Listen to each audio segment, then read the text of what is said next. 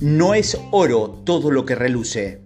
Vamos ahora a analizar un tema que puede llevar a la confusión.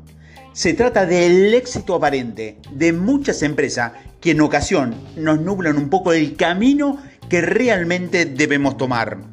Durante un tiempo, en una calle del casco antiguo de mi ciudad, convivían dos peluquerías. Una tenía una plantilla de cinco personas y siempre estaba llena decorado con la última tecnología en peluquería, era un local muy grande y muy moderno. La otra peluquería contaba de un único peluquero, el de toda la vida, en un local antiguo y vintage, y en muchas ocasiones no tenía ningún cliente.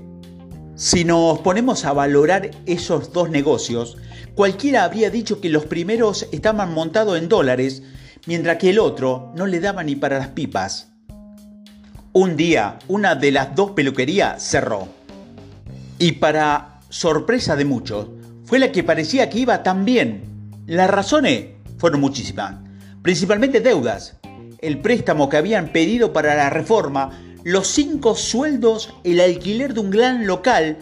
En cambio, el peluquero que no pagaba alquiler porque el local era suyo, no pagaba sueldo porque él era el jefe y no tenía ninguna deuda por reformas, porque no había reformas en la vida y esa peluquería aún sigue abierta.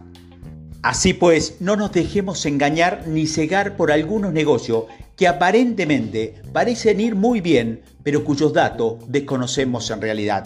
Ya hemos hablado de algunas grandes empresas como Kodak, que han sido grandes bancarrotas y nadie lo hubiera dicho en ese momento. ¿Por qué te cuento esto?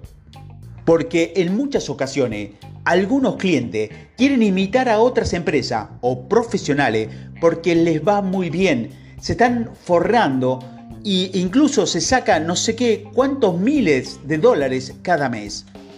Ciertas empresas o profesionales pueden ser muy conocidos, sus videos pueden tener muchas visualizaciones, eh, sus podcasts son muy eh, descargados, sus artículos de gran difusión, pero la popularidad no es facturación. ¿Ayuda? Por supuesto que puede ayudar, pero eso no quiere decir que se ganen la vida con ello, ni mucho menos. Pero eso no lo sabe nadie y de ahí que muchos quieren copiar su web, quieren copiar su estrategia, quieren copiar su metodología.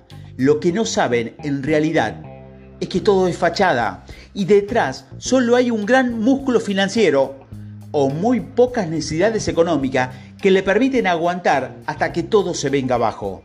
De ahí que existe el concepto de morir de éxito.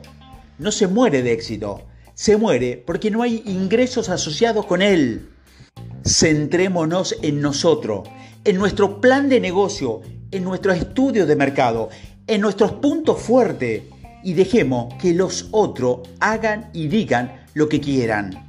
Así pues, vigila, no es oro todo lo que reluce.